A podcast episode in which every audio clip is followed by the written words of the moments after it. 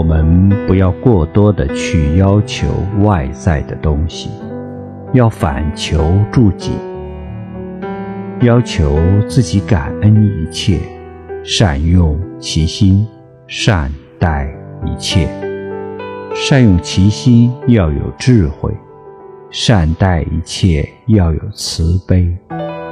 以智慧之心善用其心，以慈悲之心。